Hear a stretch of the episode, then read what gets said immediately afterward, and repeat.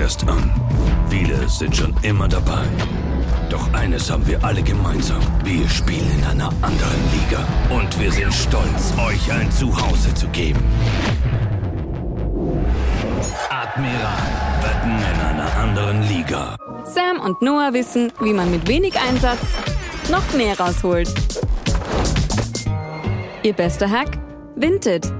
Du kannst Sachen hochladen, aus denen deine Kids rausgewachsen sind und mühelos Geld verdienen. Ohne Verkaufsgebühren. Du nutzt es nicht? Verkauf's einfach. Hol dir die Vinted-App.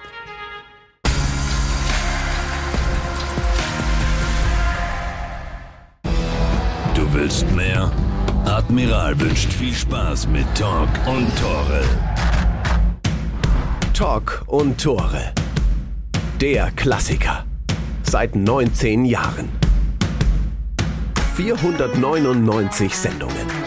Über 1500 Persönlichkeiten. Mehr als 600 Stunden Talk, Diskussionen, Gespräche und unzählige Geschichten. Zum 500. Mal Talk und Tore. Die Jubiläumssendung.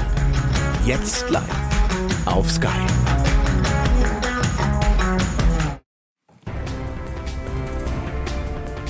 Einen wunderschönen Abend. Ich begrüße Sie nochmal ganz herzlich bei uns im Sky-Studio zum ja, Abschluss quasi dieses Bundesliga-Sonntags, nachdem es dann auch noch Riesenrad heute gibt. Zuerst diese Talksendung und es ist eine besondere, Sie haben sie gehört, eine besondere Ausgabe, denn es ist die 500. Sendung von Talk und Tore. Es wurde einiges gesprochen in den letzten 19 Jahren. Es kommt hoffentlich viel Spannendes heute dazu. Wir haben uns viel Mühe gegeben, heute sehr interessante Gäste zu finden, wie immer natürlich, aber heute ist es ein besonderer Fußballgipfel, wenn ich das so sagen darf. Ich Ihnen die Gäste Gäste ganz herzlich vorstellen. Zu meiner Rechten den Präsidenten des ÖFB, Klaus Mitterdorfer. Freue mich sehr, dass Sie heute hier sind.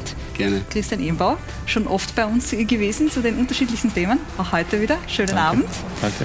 Carina Wenninger, auch das erste Mal heute bei uns, ehemalige ÖFB-Teamkapitänin und jetzt Managerin der Frauen-Bundesliga. Und es geht natürlich nicht ohne einen Experten, der sehr geschätzte ja. Sky-Experte Peter Stöger. Servus. Schönen Abend an die Herren und an die Dame. Ich freue mich sehr, dass auch eine Dame heute zu Gast ist. Sie haben immer die Möglichkeit, heute Fragen zu stellen und wir werden die dann einfließen lassen in unsere Diskussion. Herr Präsident, darf ich mit Ihnen beginnen? Ich habe schon gesagt, der erste Besuch bei uns hier im Studio, seit Sie zum Präsidenten gewählt wurden und dann gleich in der Jubiläumssendung. Das kann sich sehen lassen. Freuen Sie sich, dass Sie heute hier bei uns sein dürfen. Ja, danke für die Einladung. Ich freue mich sehr. Es ist wirklich ein tolles Erlebnis. Äh, ich muss sagen, ich bin jetzt den 58. 58. Tag im Amt und das waren schon einige spannende Themen, die auf mich zukommen sind und ich versuche das halt mit einer gewissen Ruhe, mit einer gewissen Normalität äh, bestmöglich zu bewerkstelligen. Ganz wichtig ist mir, und das beginnt beim Präsidium des ÖFB, dass wirklich, dass da wieder eine Gemeinsamkeit entsteht und dass da ein gemeinsamer Weg gegangen wird und dass wirklich die, die unterschiedlichen Facetten des Fußballs im Spitzensport, im Amateursport, im Nachwuchssport, bei den Frauen und Mädchen, dass die im Vordergrund stehen und, und nicht äh, irgendwelche Eigeninteressen oder Befindlichkeiten. Und wenn das gelingt, dann ist ein Stück weit schon geschafft. Und daneben haben wir ja mit der Nationalmannschaft äh, jetzt in den nächsten Tagen eine spannende Herausforderung beim Schwedenspiel. Das erzeugt auch diese, diese äh, positive Energie, die vom Team ausgeht. Erzeugt jetzt auch eine gewisse Ruhe, dass man im Hintergrund wirklich andere und wichtige und notwendige Themen auch äh, abarbeiten können. Ja, waren viele Themen dabei, die Sie schon angesprochen haben. Wir werden ein paar dann aufgreifen. Peter, wir müssen heute ja vorsichtig sein. Ich bin umgeben von Juristen. Also, ja, pass, pass, auf, pass auf, was du sagst. Wir dürfen heute nichts Falsches äh, sagen, aber hat den Jurist schon ein bisschen durchkommen, äh, gehört, äh, gleich Plädoyer gehalten, gleich alles, gleich alles auf den Tisch geworfen. aber ja, müssen wir vorsichtig sein, oder? Du, wirst, du wirst aufpassen, dass ja, du musst aufpassen. Ich, ich sage, wie ich mir es denke. Okay? Dann schauen wir mal, was passiert. Ja, Christian, jetzt gesagt, Sie waren ja schon öfters bei uns, äh, auch im Rahmen dieser Sendung und generell. Wissen Sie, wie oft Sie schon bei Tag und Tore waren? Ich weiß es nicht, darf ich gleich dazu sagen. Ah, ich würde fast schätzen, so sieben, acht Mal. Würde, würde immer angenehme Themen, oder? Natürlich, natürlich. Pyrotechnik ist immer das schönste Thema, Sicherheit. Und, äh ja, aber heute, wir schauen ja auch ein bisschen äh, zurück auf, auf Talk und Tore und generell 50 Jahre Bundesliga, ja auch ein Thema, das gut dazu passt. Also heute äh, soll es nicht ähm, zu kritisch werden, sage ich jetzt einmal so. Wobei ich natürlich nicht weiß, wo sich die Diskussion hinentwickelt. Nein, das Wichtigste ist einmal eben auch danke für die Einladung und vor allem herzliche Gratulation äh, zur 500. Sendung. Ist, glaube ich, gerade in der schnellen Sportmedienwelt keine Selbstverständlichkeit und ich glaube, als Bundesliga-Vertreter kann man auch stolz sein, dass die Bundesliga Bundesliga ein wesentlicher Bestandteil ist, dass, äh, dass äh, die 500. Sendung schon stattfindet und dass das hoffentlich noch sehr lange so sein wird. Ja, und es gibt ja immer einiges zu diskutieren. Karina, ähm, Sie waren auch sehr viel unterwegs in den letzten Wochen, haben eine Tour durch die Bundesliga gemacht in Ihrer Funktion als Managerin der Fußball-Frauen-Bundesliga. Wie sehr haben Sie sich schon gewöhnt, dass eben Medien, und das kennen Sie natürlich aus Ihrer aktiven Karriere, aber jetzt in der Position dazugehören zu diesem ganzen Spiel? Wie geht man da vielleicht jetzt anders damit um? Ja, also ich glaube, ähm, mir war es als Spielerin schon auch immer bewusst, aber ich glaube, äh, gerade in Österreich ist ein sehr, sehr großes Thema schon auch die, die Vereine zu sensibilisieren. Ich glaube, ähm, in der, in der Männerbundesliga ist das schon anders. Ich glaube, da, da kennt man das äh, noch mehr. Ähm, war schon ein großer Lernfaktor, würde ich sagen, einfach auf dieser Tour, Vereinstour und eben auch, wo wir ähm, alle Medienhäuser besucht haben, ähm, ja, Bindungsstelle zu sein und ein Stück weit auch zu vermitteln, auch, ähm, ja, dass dass man einfach auch den Frauenfußball noch sichtbarer macht, noch präsenter macht. Ich glaube, da, da gibt es einfach einiges zu tun und ich glaube, ähm, ja, da kann man ein Stück weit mithelfen, dass das Ganze einfach ein bisschen ja, proaktiver dann auch abläuft seitens der Vereine. Wie viel Zeit haben Sie grundsätzlich passiv Fußball zu konsumieren, sei es jetzt den rollenden Ball oder eben dann Talksendungen wie die unsere? Ich finde immer Zeit. Ähm, äh, mir macht Spaß, ich liebe Fußball. Ähm, ich schaue mir gern ähm, Sendungen wie die heutige an. Ich schaue mir gern Spiele an. Äh, das ist dann einfach alles durch die Bank und ähm, ja, macht einfach Spaß und deswegen ich freue mich sehr, heute da zu sein und ja, ich glaube, es wird eine coole Runde, ein cooler Austausch. Ja, es waren ja schon einige Gäste hier bei uns bei Talk und Tore bei Sky. Ich würde vorschlagen, wir schauen nochmal zurück auf die letzten 19 Jahre, wer da aller dabei gewesen ist, was es zu lachen gab, wo gestritten wurde und was sonst noch für Highlights dabei gewesen sind. 500 Mal Talk und Tore seit 2004 oder anders ausgedrückt. Die Teenagerjahre unserer Talksendung sind gezählt. Vieles hat sich in den vergangenen 19 Jahren verändert. Aber eines ist nach wie vor Fakt. Sonntag. Sonntag ist der Tag. So ich sage Eierköpfe. Was ist jetzt wie ein Blödsinn wieder? Na, ist schon klar, ja. Der Tag für Talk und Tore. Super war das. Danke. Jubiläumssendung, das bedeutet natürlich auch irgendwie. Man trifft sich immer wieder, könnte man ja. fast sagen. Kommen halt alte Kamellen wieder hoch. Gehen wir an. Täglich grüßt das Murmeltier. Angenehmen Abend, herzlich willkommen. Begrüße Sie bei Talk und Tore. 600 Stunden Fußball-Talk in 19 Jahren. Bist du deppert. Mehr als 1500 Gäste, Hallo. die Größen des österreichischen und internationalen Fußballs, alle waren sie da. Herr Janoschko, Herr Janotschko, können wir ganz kurz reden? Herr Janotschko, was ist? Gibt es einen Malkorb bei der Austria oder was? Nein, ich rede nur bei der Kontrolle. Was für Wladimir Janotschko gilt, gilt auch zum Beispiel für den jungen David Alaba. Ja, ich bin jetzt kein Spieler, der, der so gern ähm, in der Zeitung halt mit der Zeitung redet oder jetzt ähm, bei solchen Terminen ist, aber ich weiß, dass das zu meinem Beruf dazugehört und ja. Ich sage Dankeschön, dass Sie auf alle Fälle da sind. So viel Erfahrung, so viel Fußballwissen, so viel Prominenz, die über die Jahre in dieser Sendung über Fußball philosophiert. Win with style. Mhm. Nicht nur gewinnen, denn äh, die Ambition ist sehr hoch. Die Schwäche ist, dass man, dass man so gut ist, dass man oft ein bisschen fahrlässig wird. Ich habe gelernt, wenn man gut ist oder gut war, soll man immer sagen, es geht noch besser. Die Leute sagen immer, offensiv und defensiv interessiert mich nicht. Es wird die Arte nur sind viele Tore geschossen und wenig bekommen. Das ist wichtig. Oliver Glasner wird Oliver Glasner bleiben und ähm, und ich glaube, von mir kriegt man immer Ehrlichkeit. Ich glaube, das Wichtigste ist, dass das, was du als Trainer im Kopf hast, du dass das so vermitteln kannst, dass es in die Köpfe der Spieler geht, weil dann tust du dir grundsätzlich in allem leichter. Ich habe gelernt, es ist nicht, was ich sage, aber was sie hören. Talk und Tore einfach Immer ein Volltreffer, immer fundiert, immer unterhaltsam, immer hochklassig. Ronaldo. Live. Das bedeutet eben ganz viel Spaß, aber auch glattes Parkett und Anekdoten. Ganz viele Anekdoten, ganz viel zu erzählen. Es gibt den ÖFB nur, der besteht nur aus persönlichen Eitelkeiten. Entweder habe hab ich was zum Reden, sonst kann ich Busfahrer werden oder Zeitwarte. Entweder bin ich ein Macher oder bin ich keiner. Ich meine, das ist okay, ich schaffe gerne an. Ich bin einmal gefault worden gegen Weißrussland, kommt dann bei 3-0 mit dem Ball in der Hand zu mir. Ich liege nur am Boden, denke mir, der Toni, der wird mir doch nicht den Elfmeter schießen lassen. Ich kenne ihn so gar nicht. Kommt der Herr und sagt, der Herzal, bleib liegen, bleib liegen. Sag, Toni, was ist los? Sagt er, ich habe gerade einen Sprint gemacht, ich muss noch ausatmen. das Gefühl kannte er nicht. Bin ich zum René gegangen und sage, du René, auf dein Leiberl kommt Sperm Booster. Boah, er gesagt, du geht, boah, du kannst mir den Sperm Booster auf mein Leiberl schreiben. Habe ich gesagt, du, okay, was hätten wir als Alternative anzubieten, René? Jeder Schuss ein Treffer. Es war ein Tag eines Wiener Derbys, das die Wiener Austria gewonnen hat. Gegen wen? Naja, Wiener Derby. Ach so, ich, ich habe nicht aufpasst. Entschuldige. Aber ich wollte es nicht hören. Immer schön aufmerksam bleiben. Noch Fragen? Wie geht's mir? Mir geht's gut und mir geht's, wie geht's mir? War schön, mir geht's immer gut. Dankeschön, ich liebe mich. Ich liebe dich auch. und alle lieben Talk. Seit 2004.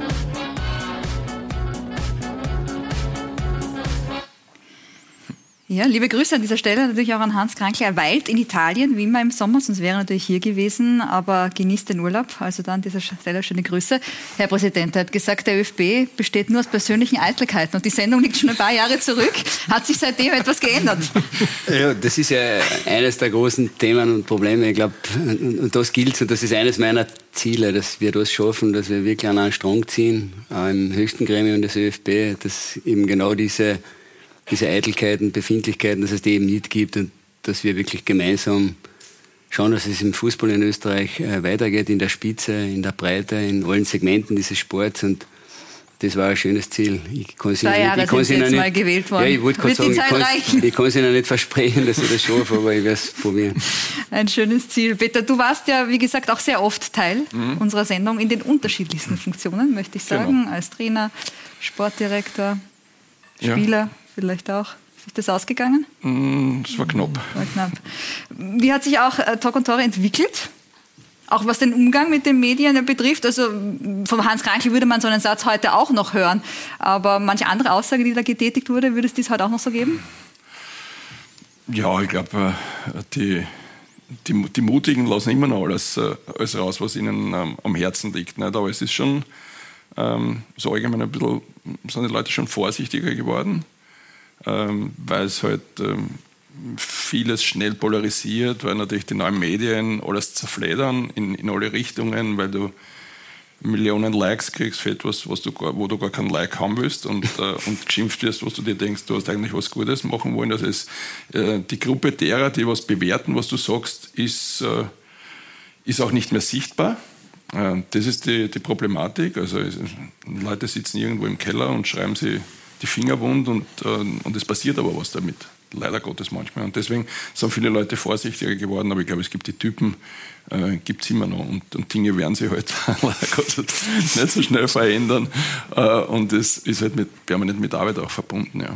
Ja, schau mal, was äh, die Herrschaften und die Damen heute schreiben nach der heutigen Sendung. Jetzt ähm, blickt Talk und Tor natürlich auch immer auf die aktuellen Geschehnisse. Deswegen wollen wir das natürlich auch heute machen, auch wenn es eine besondere Sendung ist. Es wurde ja heute die sechste Runde absolviert, bzw. abgeschlossen und Salzburg setzt den Erfolgslauf fort. Die Bullen haben auch das sechste Spiel der aktuellen Saison gewonnen. Wir sehen da noch einmal die Tore. Rocco Simic heute mit seinen ersten beiden Toren in der Bundesliga. Karina, wie verfolgen Sie auch die Geschehnisse in, in der Admiral-Bundesliga, also der Herren? Ähm, Wird es wieder so eng wie im Vorjahr? Was glauben Sie auch? Sie sind ja in Graz ähm, auch immer wieder, haben Sturm, glaube ich, auch auf die Beine geschaut. Wie schätzen Sie das Ganze dieses Jahr ein? Ja, ich glaube spannend. Ähm, ich glaube, ich mache kein Geheimnis daraus, dass ich Sturmsympathisant bin. Ähm, Würde man natürlich auch wünschen, wenn sich da oben mal was ändert. Ich glaube schon, ähm, dass sie gut gestartet sind, ähm, dass äh, die Mannschaft langsamer ist, gerade äh, was Sturm betrifft. Ähm, ich glaube, spannend. Ähm, die ein oder andere Überraschung gibt es schon. Ich glaube, der Last kommt langsam.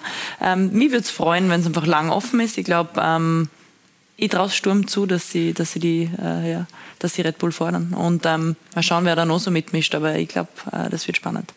Gegner Peter von Salzburg war ja heute Rapid. Ähm, wieder mal nicht gewonnen äh, gegen Salzburg, mittlerweile das letzte Mal 2019 der Fall gewesen. Grundsätzlich jetzt schwierige Wochen für Rapid gewesen, das Aus im Europacup. Ähm, jetzt da die Niederlage.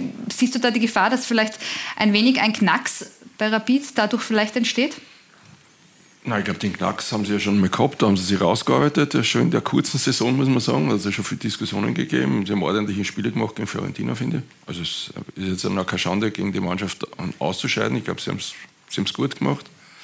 Ähm, und in, meine, in Salzburg ist es halt schwer. Nicht? Das, ist, äh, das ist jetzt ja schon zehn Jahre bekannt, dass es dort nicht so leicht ist, äh, Punkte mitzunehmen. Ähm, also ich, ich mache mir um, um Rapid jetzt in der Saison nicht, nicht so ganz große Sorgen. Sie haben aber auch nicht die Mannschaft, dass ich sage, dass sie die Salzburger oder die Grazer in der Einschätzung jetzt einmal auch wirklich fordern können. Wir wissen, dass es eine Punktehalbierung irgendwann einmal gibt und dann wird man schauen, was ist. Äh, aber die werden sicher unter die sechs sein und wir wieder um die Europacup-Plätze spielen. Das ist meine Einschätzung von dem, wie sie es, wie sie es aufgestellt haben. Deswegen finde ich es auch ein normales Ergebnis. Du kannst nicht damit spekulieren, dass du noch einen Europacup in Salzburg gewinnst. Ja, was positiv ist ähm, bei Rapid ist, dass Rapid drei Spieler stellt im Kader von Ralf Rannig, was jetzt den kommenden Lehrgang betrifft. Generell sind es fünf Spieler aus der Bundesliga, die einberufen wurden. Was sagt das auch über die Qualität der Admiral Bundesliga aus? Ja, ist für uns natürlich enorm wichtig, aber ich betone immer wieder, es geht ja nicht nur ums A-Nationalteam, sondern unser Ziel auch in unserer Strategie ist natürlich vor allem, wenn man die Admiral zweite Liga nimmt und die Admiral Bundesliga auch in den Nachwuchsteams viele Spieler zu haben. Und unser Ziel ist ja eben 25 in Österreich fertig ausgebildete Spieler in den Top 5 liegen zu haben und dass natürlich diese Spieler dann naturgemäß auch vorrangig äh, das A-Nationalteam bestücken, ist klar, aber umso erfreulicher ist, dass wir jetzt äh, fünf Spieler auch äh, wieder im, im A-Team-Kader haben. Aber ich glaube, wir müssen von unten beginnen, also vom, vom jüngsten äh, Nachwuchsteam bis nach oben. Und wenn da die, die Ausbildungspyramide passt, äh, dann werden wir im A-Nationalteam natürlich hauptsächlich immer Legionäre haben. Ja, das A-Nationalteam ist halt das, über das die Menschen hauptsächlich sprechen. Jetzt kommen da spannende Spiele auf die Mannschaft zu. Sie haben es schon erwähnt, ähm, Herr Präsident, das Spiel gegen Schweden. Es kann ja schon eine Vorentscheidung äh, fallen oder es hat einen vorentscheidenden Charakter. Wie schätzen Sie dieses kommende Spiel gegen die Schweden ein und generell auch die Stimmung? Man hat das Gefühl, seitdem Ralf Rannig ähm, Trainer dieses Teams ist, dass ein gewisser Ruck durch Fußball Österreich gegangen ist. Wie haben Sie das erlebt? Also ich habe vor circa zweieinhalb Monaten das erste Mal Kontakt mit den Spielern und auch mit dem Trainerteam gehabt und ich habe das so empfunden, dass da ein Team am Werk ist, das nicht nur eine gute Qualität hat, sondern die sind auch Menschen, die zusammenhalten und die einen Weg gehen wollen. Und, und das stimmt mir eigentlich positiv, dass diese Kombination gute Qualität, Trainerteam und Spieler, aber auch Einstellung, Herz, Leidenschaft, das kann für wirklich sehr viel Positives sorgen und deshalb bin ich zuversichtlich, dass wir auch in Schweden ein gutes Spiel spielen werden. Ich glaube, es macht jetzt keinen Sinn, irgendwelche Rechenbeispiele anzustellen, ob es ich bin fest davon überzeugt, dass wir es schaffen, den Weg nach Deutschland. Und ich bin auch fest davon überzeugt, mit diesem Team insgesamt, dass wir bei der Europameisterschaft dann eine gute Figur abgeben werden. Ja, auch weil Sie keine Rechenspiele tätigen wollen, wir können uns trotzdem die Tabelle anschauen in der EM-Qualifikation in der Gruppe der Österreicher. Wir sehen es da, Österreich ungeschlagen nach vier Spielen mit zehn Punkten an der ersten Stelle. Und wie gesagt, wenn die Schweden, die ja am Samstag bereits gegen Estland spielen, dieses Spiel nicht gewinnen und dann gegen uns verlieren, dann wäre die Qualifikation durch. Was natürlich sehr positiv wäre, weil es äh, eine vielfältige Wirkung hätte. Erstens einmal hat das natürlich irgendwo einen, einen wirtschaftlich-finanziellen äh, Aspekt. Die Leute kommen wieder begeistert ins Stadion. Äh, das Zusammenspiel mit den Fans funktioniert dann wirklich großartig und es, es hat da und da möchte ich jetzt wieder auf diese österreichischen oder auf die Spieler aus der Bundesliga eingehen. Es hat für die unzähligen fußballbegeisterten jungen Burschen, die wir in unserem Land haben, natürlich auch einen Effekt, dass die sagen, toll. Es war ein strebenswertes Ziel, in einer Nationalmannschaft zu spielen und das stärkt natürlich auch die Breite und den Amateurfußball. Also es hat schon in vielerlei Hinsicht sehr, sehr positive Wirkungen, wenn wir uns grundsätzlich qualifizieren und, und, und natürlich je schneller, desto besser natürlich. Peter, du bist ja immer wieder gern gesehener Gast auch bei den Länderspielen. Diese Euphorie, die der Präsident angesprochen hat, diese Begeisterung, die auch zu spüren ist im Dialog mit den Fans, wie hast du die erlebt oder wie erlebst du sie? Das ist top. Also für mich ist es sowieso schwer, weil ich bin mein Leben lang Fan der Nationalmannschaft. Ich habe es geliebt, da zu spielen und deswegen äh, schaue ich, dass ich bei jedem Spiel äh, dabei bin. ich glaube, wir haben eine großartige Mannschaft.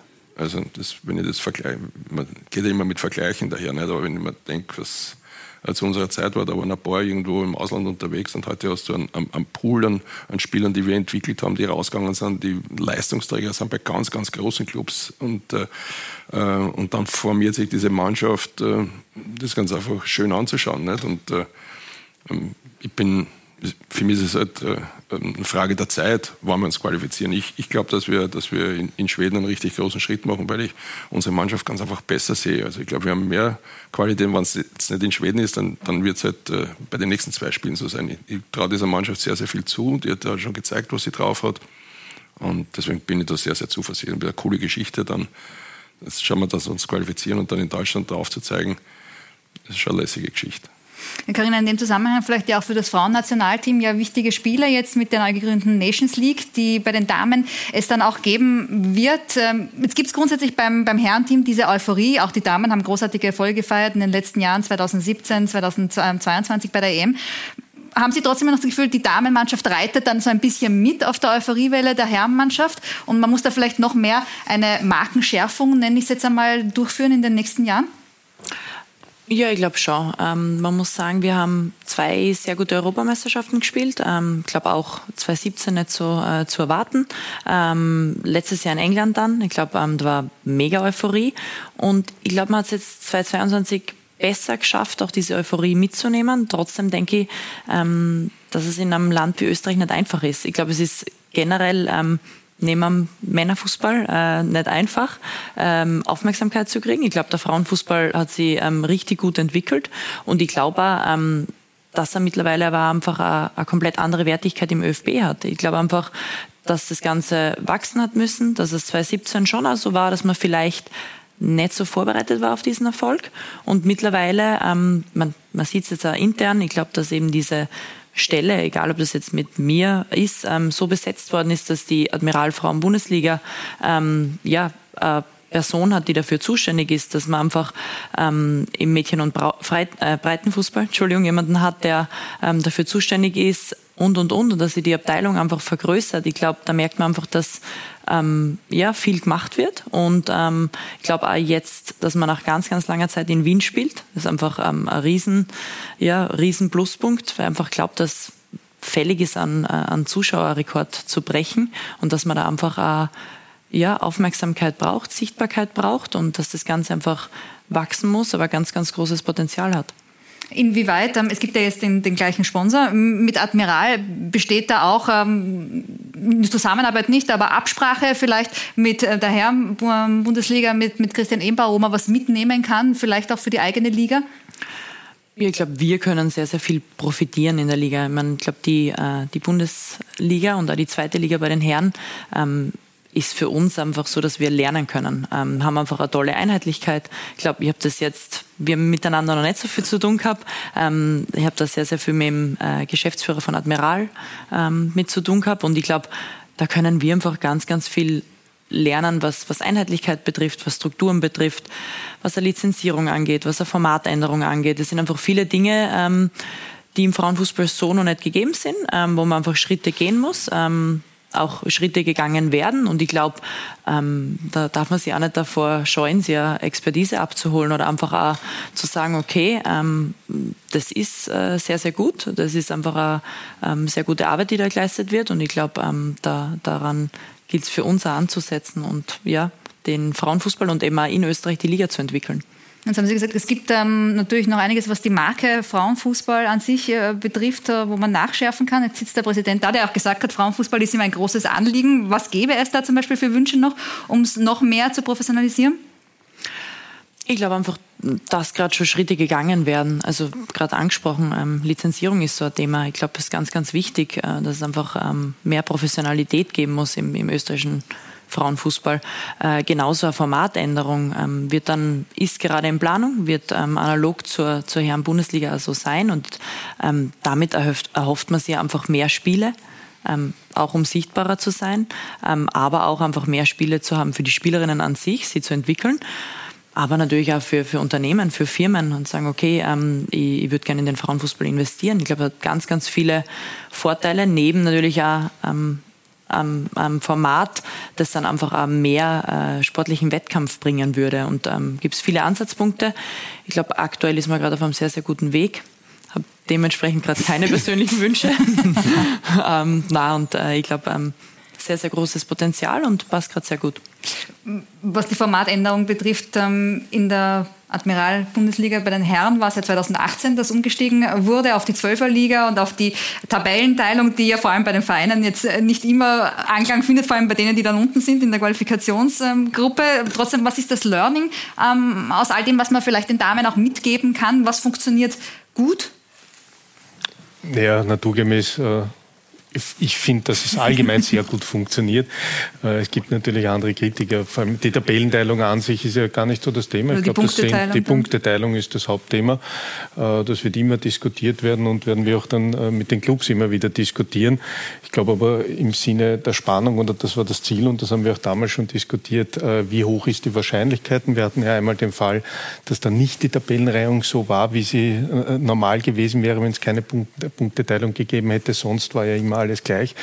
Aber ich glaube, man merkt es auch an den anderen Ländern und wir, wir tauschen uns natürlich mit vielen anderen Ländern aus, genau, genauso in unserer Größe, dass das einfach ein notwendiger Schritt war und, und auch der richtige Schritt war. Und ich glaube, dass die Carina, was geplant wird, ist auch völlig richtig, schon allein von der Matchanzahl, aber auch von der Spannung her jetzt, äh, dass man hier einfach überlegen muss, wie kann man anhand der das ist für mich ein wichtiger Punkt in Österreich, anhand der Topografie in Österreich, anhand der Einwohnerverteilung, anhand der wirtschaftlichen Gegebenheiten und anhand der infrastrukturellen Gegebenheit das sportlich interessanteste Fußballprodukt schaffen. Und deswegen, äh, das, das äh, muss man quasi in allen Szenarien durchspielen und ich bin wirklich überzeugt, dass wir gerade für die höchste Spielgasse ein sehr gutes Format derzeit für Österreich gefunden haben.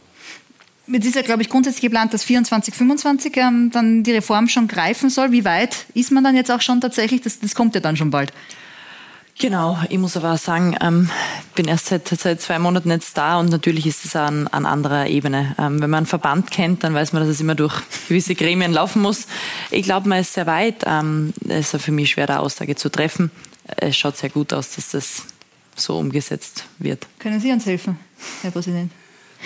Also vielleicht nur noch was Grundsätzliches zum, zum Mädchen- und Frauenfußball. Ich glaube, wir sind in der Spitze jetzt unabhängig von der Formatstruktur eigentlich auf einem guten Weg. Äh, wo wir sicher noch äh, meiner Meinung nach Luft nach oben haben und Aufholbedarf haben, ist irgendwo in der Breite und die brauchen wir aber letztlich auch, um, um irgendwann einmal in der Spitze die Spielerinnen zu entwickeln. Und ich habe wie Kärntner Präsident war das immer so erlebt, dass wenn du bei den Vereinen, Amateurvereinen niemand hast, der mit, mit einer Leidenschaft und mit einer Begeisterung sich für Mädchen und den Frauenfußball und für die Rolle der Frau im Verein interessiert, dann ist es schwer. Und das ist, ist immer noch leider in der Form gegeben. Daher ist es für die Landesverbände, aber auch für den ÖFB wichtig, dass man einfach gezielte Projekte äh, diesbezüglich setzt, um bei den Vereinen so ein bisschen das Bewusstsein ähm, zu wecken, dass es ja nicht nur darum geht, dass die Mädchen und Frauen Fußball spielen, sondern es geht ja auch darum, dass sie Frauen Gewinne die vielleicht einmal eine Trainerin werden oder eine Funktionärin werden oder, oder Schiedsrichterin. Oder Präsidentin, ja, richtig. Ja. Und, und ich glaube, wenn man, wenn man sich dessen bewusst ist, glaube ich, das wäre schon, und da versuchen wir sehr viel zu sensibilisieren. Zu dem Thema Ligenformat, glaube ich, dass, dass das immer ein Thema ist, das auch in, in, natürlich in Abstimmung mit den, mit den Vereinen zu erfolgen hat. Und äh, also, also was die formalen äh, Abläufe anbelangt, werden wir schauen, dass das äh, schnell sich verwirklichen lässt, wenn man ein Konzept gefunden hat, natürlich in Abstimmung mit den Vereinen. Das, für mich sind immer so drei Kriterien wichtig. Das muss sportlich interessant sein, das muss äh, wirtschaftlich, finanziell irgendwo äh, gut sein und das muss für die Zuschauer letztlich auch attraktiv sein. Und in dem Paket, glaube ich, ist es die Aufgabe, dass man da relativ zügig was gemeinsam schafft. Ja, im Moment sind es ja zehn Mannschaften, die in der Frauenfußballliga spielen. Kein Kärntner Team, Herr Präsident. Das ist ja, natürlich das, ein Skandal. Ich, ich habe ja gerade erzählt. Dafür sind wir ganz stolz. Und ja, dazu sagen, dass wir zwei Herrenteams in der Bundesliga haben, die eigentlich ganz gut Fußball spielen und sich ganz gut schlagen, über, über viele Jahre jetzt schon. Und ja, wir haben auch eine Frauenmannschaft in der zweiten Liga, aber leider keine, keine in der ersten Liga. Also wäre ein großes Ziel auch für Kärnten, muss ich sagen. Ja. Ja, kann man vielleicht auf, auf, auf die Zieleliste ähm, noch schreiben, um vielleicht beim, beim ÖFB und an sich ähm, bei Ihrer Position äh, zu bleiben. Sie wurden ja einstimmig äh, gewählt äh, zum Präsidenten, zu Ihrer großen Freude. Haben ja auch schon ein paar Ziele jetzt erwähnt, die Sie haben, die Ihnen wichtig sind in diesen zwei Jahren. Wenn wir es jetzt noch mal zusammenfassen wollen, was steht auf Ihrer To-Do-Liste, was sind die Top 3, wo Sie dann sagen möchten, okay, abgehakt, abgehakt, abgehakt ich meine, grundsätzlich immer die, die, die, äh, die Erfolge und, die Wege der Nationalteams, Frauen, Männer im Nachwuchs ist natürlich, äh, da erfolgreich zu sein, steht natürlich immer über, über allen. Äh, sehr wesentlich ist natürlich auch ein Infrastrukturthema. Also wir sind jetzt kurz vor dem Finalisieren des Trainingszentrums in Wien-Ausbahn. Oktober war ja mal, glaube ich, geplant, der Genau, Baubeginn soll im November sein. Jetzt geht es noch, das ist wirklich jeder Tag jetzt spannend, es geht noch ums endgültige Finalisieren der entsprechenden Förderzusagen und dann sind wir eigentlich zuversichtlich, dass wir im November mit dem Bau äh, beginnen können. Das ist doch auch neben einer Heimat für die Nationalteams, für die Lehrgänge, soll es auch eine Heimat für die Mitarbeiterinnen des, des ÖFB sein, als, als Campus. Die Geschäftsstelle soll dort da sein.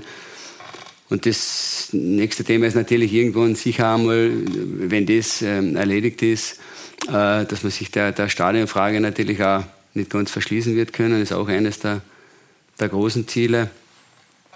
Und daneben glaube ich, dass man, dass man nicht, kein so ein Papiertiger, aber dass man trotzdem, und dann arbeitet so im Hintergrund ein bisschen, dass man eine klare Struktur und ein klares Konzept für die nächsten vier oder fünf Jahre hat, so als Leitfaden und tägliche Orientierung für alle Segmente im österreichischen Fußball. Und ich glaube, es ist auch äh, ganz wichtig, auf das geänderte Gesellschafts- und Freizeitverhalten der Menschen ganz gezielt zu reagieren. Äh, die große Frage wird sein, wie gewinnen wir die Mädchen und die Buben in Zukunft für den Fußball? Wie gewinnen wir deren Eltern und da, und, und wie beholt man sie beim Fußball? Das, da wird man auch mit, mit äh, geschickten Marktforschungstools ganz, ganz gezielt auf die Bedürfnisse der jungen Menschen hinschauen müssen und die Angebote äh, diesbezüglich auch zu gestalten. Eine große Aufgabe für die nächste Zeit. Und ja. natürlich, vielleicht auch noch, und natürlich auch, wenn wir es früher schon angesprochen haben, wie gelingt es uns, dass wir in den nächsten 10, 15, 20 Jahren auch noch ehrenamtliche Funktionäre bei den derzeit 2200 Vereinen in Österreich haben? Wie unterstützen wir die? In, in rechtlich, organisatorisch, äh, wirtschaftlichen Belangen. Weil wenn wir die nicht haben, dann fällt uns die Heimat für die fußballbegeisterten Menschen in unserem Land. Und dann tun wir es natürlich in der Spitze bei den Frauen und aber natürlich auch bei den Männern dann in weiterer Folge schwer. Also da haben wir schon einige Aufgaben jetzt äh, vor uns. Wir haben zum Thema Nationalstadion haben wir eine Zuschauerfrage. Ich habe gesagt, dass ähm, Sie zu Hause Fragen stellen können. Und da gibt es eine, die da lautet, wann wird es in Österreich ein neues Nationalstadion geben von SCR Simon? Bevor ich Sie antworten lasse, da vielleicht ganz kurz Peter äh, einbinden. Wie sehr ist Österreich jetzt im europäischen Vergleich mit anderen Nationen im Nachteil, weil es eben dieses Nationalstadion nicht gibt, weil das die Nationalmannschaft einmal in Linz spielt, einmal in Klagenfurt spielt, dann im Ernst-Happel-Stadion. Ja, also das, das glaube ich, das gibt es in anderen Ländern auch. Also so würde ich das nicht sagen. Aber was uns fehlt, ist halt eine, eine richtig große Arena, äh, weil die Nationalmannschaft kann eine Arena füllen, vielleicht auch nicht gegen jeden Gegner, aber ich glaube, wenn sie so weiterspielen, ähm, dann ist es, ist es super.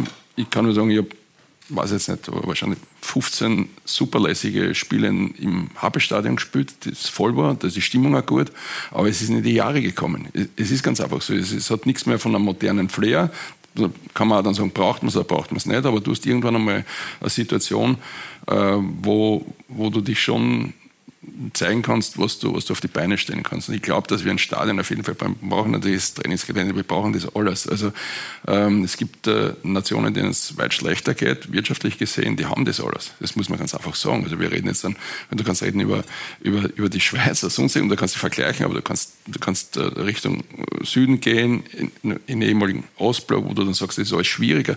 Die haben das. Ich war, ich war sieben Monate in Ungarn, Trainingsstätten, Stadien, also äh, jetzt äh, für, für Leichtathletik-Weltmeisterschaften. Es gibt ein neues Fußballstadion. Es gibt äh, für jeden Verein Trainingszentren, in die Infrastruktur.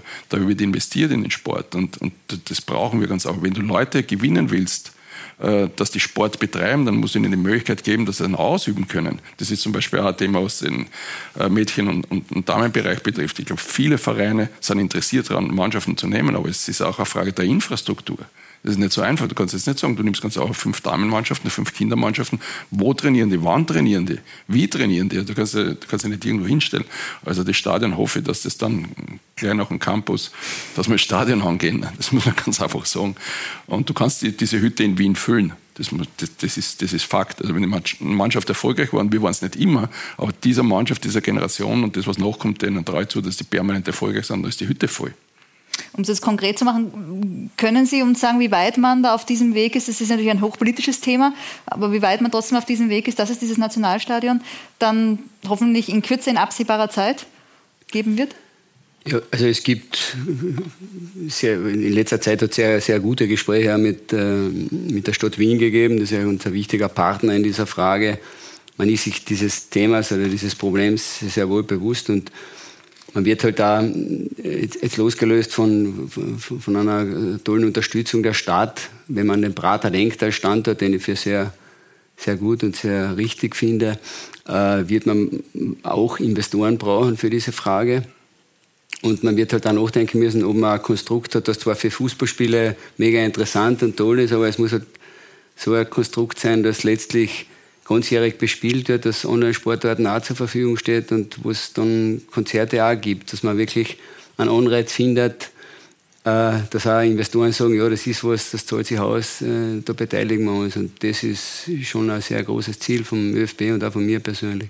Bis es dann soweit ist, wie schauen dann die Lösungen jetzt mittelfristig aus? Ist es eben so, dass man quasi auf Österreich Rundfahrt immer ist und dann einmal dort und einmal da spielt? Wie schaut es da auch mit den Wiener Vereinen aus? Ihr Teamchef hat ja da mal den Vorstoß gewagt, was ähm, Rapid und deren Stadion betrifft, hat dort nicht ähm, auf großen Anklang, äh, ist dort nicht auf großen Anklang gestoßen. Wie ist da auch der Status quo?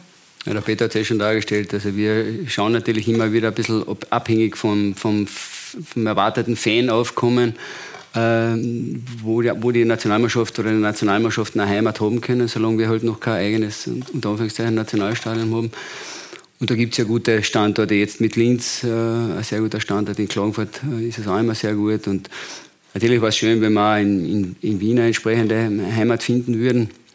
Vielleicht lässt sich so mit, äh, mit äh, ein bisschen einem gemeinsamen Weg und mit ein bisschen Zusammenwirken halt doch auch gestalten, dass man die, die, die Stadien, die wir haben in Wien, vielleicht nutzen können. War natürlich ein schönes Ziel. Der diplomatisch ausgedrückt. Christian, Infrastruktur natürlich auch immer ein Thema der Bundesliga, das die Bundesliga begleitet. Wie, wie sehr können Sie mitfühlen bei der ganzen äh, Thematik, was Nationalstadion etc. betrifft? Ja, nachdem wir ein Teil des ÖFB sind, sehr stark und wir haben 2011 die Infrastrukturoffensive ausgerufen unter dem Titel und Infrastruktur ist der Schlüssel zum Erfolg im Sport. Es, es ist so. Also das merkt man, egal wenn man jetzt die Zuschauerzahlen in der Bundesliga sieht und wenn man mit anderen Sportarten vergleicht, insbesondere nach Corona, wo wir sehr glücklich sind, dass bei uns die Zuschauerzahlen dermaßen nach oben gegangen sind, was unter anderem natürlich mit der Infrastruktur, mit den zwei neuen Stadien in Linz zusammenhängt, wenn in Lustenau das neue Stadion kommt, in Graz die, die Diskussionen, äh, dass Notwendigkeit herrscht äh, in der Südstadt, äh, überall. Also das ist einfach, wenn man, wenn man ein gewisses Alter da ist und wenn jeder, wie der, wie der, wie der Klaus richtig gesagt hat, wir sind in, in einem Freizeitdienstleister, wir sind nicht nur in der Breite, dass wir mit anderen Freizeitdienstleistern, sondern auch in der Spitze, egal ob es Theater, Kultur, Kino oder was auch immer ist, dass die Leute kommen wollen. Die Anreise muss leicht sein, die Abreise muss leicht sein und es muss ein Komfort sein, dass man gut aufs WC gehen kann und vor allem schnell in der Pause, wenn nur 15 Minuten Pause ist, auch was zum Essen bekommen kann, was äh, nicht so leicht ist in manchen Städten. Hm, muss man einiges bedenken. Dritthöchster Zuschauerschnitt in der letzten Saison, glaube ich, oder? Darf man, darf man sagen? Ja, ja. Soll man sagen. Mit dem kann man gerne, kann man gerne sagen, ist vor allem natürlich mit der, mit der Ausnahmesituation 2007, 2008 und vor der Euro, äh, wo wir wirklich ja sehr weit oben waren, aber gerade was, was jetzt nach Corona Zahlen sind, wirklich perfekt und geht hoffentlich so weiter und schaut auch danach aus. Hm. Angesprochen ähm, auf die Beziehung äh, zwischen, zwischen Ihnen beiden, zwischen Liga und ÖFB, ein, ein, ein, großes Miteinander oder ein gemeinsames Thema war ja auch jenes der Schiedsrichter, der Professionalisierung der Schiedsrichter, das der Liga ja auch ein, ein großes Anliegen war. Karina ähm, darf Sie vielleicht mitnehmen, weil wir jetzt gemeinsam nämlich draußen die, die Spiele des heutigen Sonntags äh, gesehen haben und habe auch mit Peter schon oft darüber gesprochen. Wir haben so das Empfinden, dass dieses Jahr, jetzt sind erst sechs Runden gespielt, aber trotzdem weniger über Schiedsrichterentscheidungen, über den VR etc. gesprochen wird jetzt äh, in seinem dritten Jahr seit Einführung. Wie erleben Sie das als, als Fußballkonsumentin vor dem Fernseher oder auch im Stadion? Ja, Schiedsrichter-Thematik ist immer, immer spannend. Sehr undankbare Position finde ich. Ähm, weil du kannst das nie allen recht machen. Ich denke trotzdem, dass wir bis jetzt sehr gute Schiedsrichterleistungen gesehen haben, ist mein Empfinden. Ähm, ich glaube schon auch, dass es ähm, ganz, ganz großen Bedarf auch im Frauenfußball gibt. Ähm, ich glaube, dass da die, die äh, Admiral Männer Bundesliga schon sehr, sehr gute Schiedsrichter hat. Ich glaube, es ist eines der Themen, muss man so sagen, ähm, ähm, im ÖFB neben Trainerinnen, Schiedsrichterinnen, gerade sehr, sehr gute Schiedsrichterinnen zu haben, ist ja schwierig. Und ich glaube, da, da brauchen wir einiges. Aber ich glaube, Schiedsrichterleistungen an sich ähm, finde ich aktuell sehr, sehr ordentlich. Ja. Also doch etwas auf der Wunschliste. die Schiedsrichter betrifft. Ähm, jetzt wurde ja der Technical Director in Form von Viktor Kasaif im Juli, im Juni vorgestellt. Seit Juli ist er in Amt und Würden. Peter, Hast du auch, ähm, wie gesagt, äh, dieses Empfinden, wenn du jetzt ähm, als Experte bei uns bist oder auch wenn du es zu Hause auf der Couch hast, dass, dass es professioneller zugeht bei den Schrichtern, dass es ruhiger zugeht, dass vielleicht nicht mehr so viel hinterfragt wird, diskutiert wird?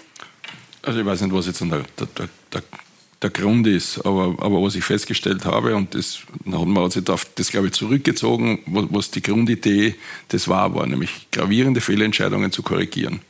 Und was wir zwischenzeitlich gehabt haben, ist quasi über, über jeden äh, Körperkontakt, den du auslegen kannst, so oder so, zu diskutieren darüber, ob der Schiedsrichter das jetzt dann am Spielfeld in der Schnelle richtig oder falsch entschieden hat. Und es geht vollkommen am Thema vorbei, weil das, da, da, bist du permanent in der Kontrollsituation und in der Überwachung und, und, äh, und das stehst du nur draußen und schaust, ob das jetzt richtig oder falsch war. Und das kann sich nicht positiv auf Leistung auswirken, sondern es geht eben darum, dass erkannt wird, eine klare Abseitsentscheidung, die wird korrigiert. Ein Tor mit der Hand, es wird korrigiert. Und dann haben wir Handspiele, wo du eh schon in der Tendenz bist, wo der Schiedsrichter das so bewertet, wie er sieht. Ja, das sieht er halt dann so. Das, da kannst du dich nicht nennen. Aber ich glaube, sie haben sich darauf reduziert, dass sie nicht wegen jedem Blödsinn rausgehen und schauen, ob das jetzt richtig oder falsch war. Sondern das ist klar, das kann man so oder so sehen. Und wenn man so oder so sehen kann, dann brauche ich den nicht rausholen, weil er hat es so wahrgenommen. Ende. Und ich glaube, das hat sich verändert und deswegen läuft das Spiel ein bisschen mehr und das ist nicht verkehrt. Und das ist das, was ich immer gesagt habe. Und ich bin ein Befürworter, das war total seit die Franzosen mit dem Handtor äh, zum, zum Großereignis gefahren sind. Ich glaube, die Isländer sind dann zu Hause geblieben. Äh, das geht ganz einfach nicht. Und wenn du die Möglichkeit hast, dass Millionen Menschen das sehen, dass es eine gravierende Fehlentscheidung ist und der, der, der, der arme Hund, möchte ich schon fast sagen, der das pfeifen muss, der gerade nicht gesehen hat, äh, dann durchs Dorf getrieben wird, das ist nicht zum Nachvollziehen in Zeiten der Technik. Und deswegen glaube ich, ist es alles gut so. Ich hoffe, äh, dass die Entwicklung so weitergeht. Wie klar sind für dich auch die Entscheidungen, was Abseitstore betrifft, was die Linie betrifft? Das, das, das kann das, also ich, ich als Experte jetzt halte ich mich an dem, wo die Linie ist. Mehr kann ich ja nicht sagen. Nicht? Also es gibt ja Leute, die, die, die ziehen die Linie mit den Fernsehbildern, die sie haben, und die akzeptiere ich. Also mehr kann ich ja nicht, mehr kann ich nicht machen. Nicht? Und, und, manchmal hast du das Gefühl, und das, auch das wird immer knapp sein, und da entscheiden dann halt auch Menschen.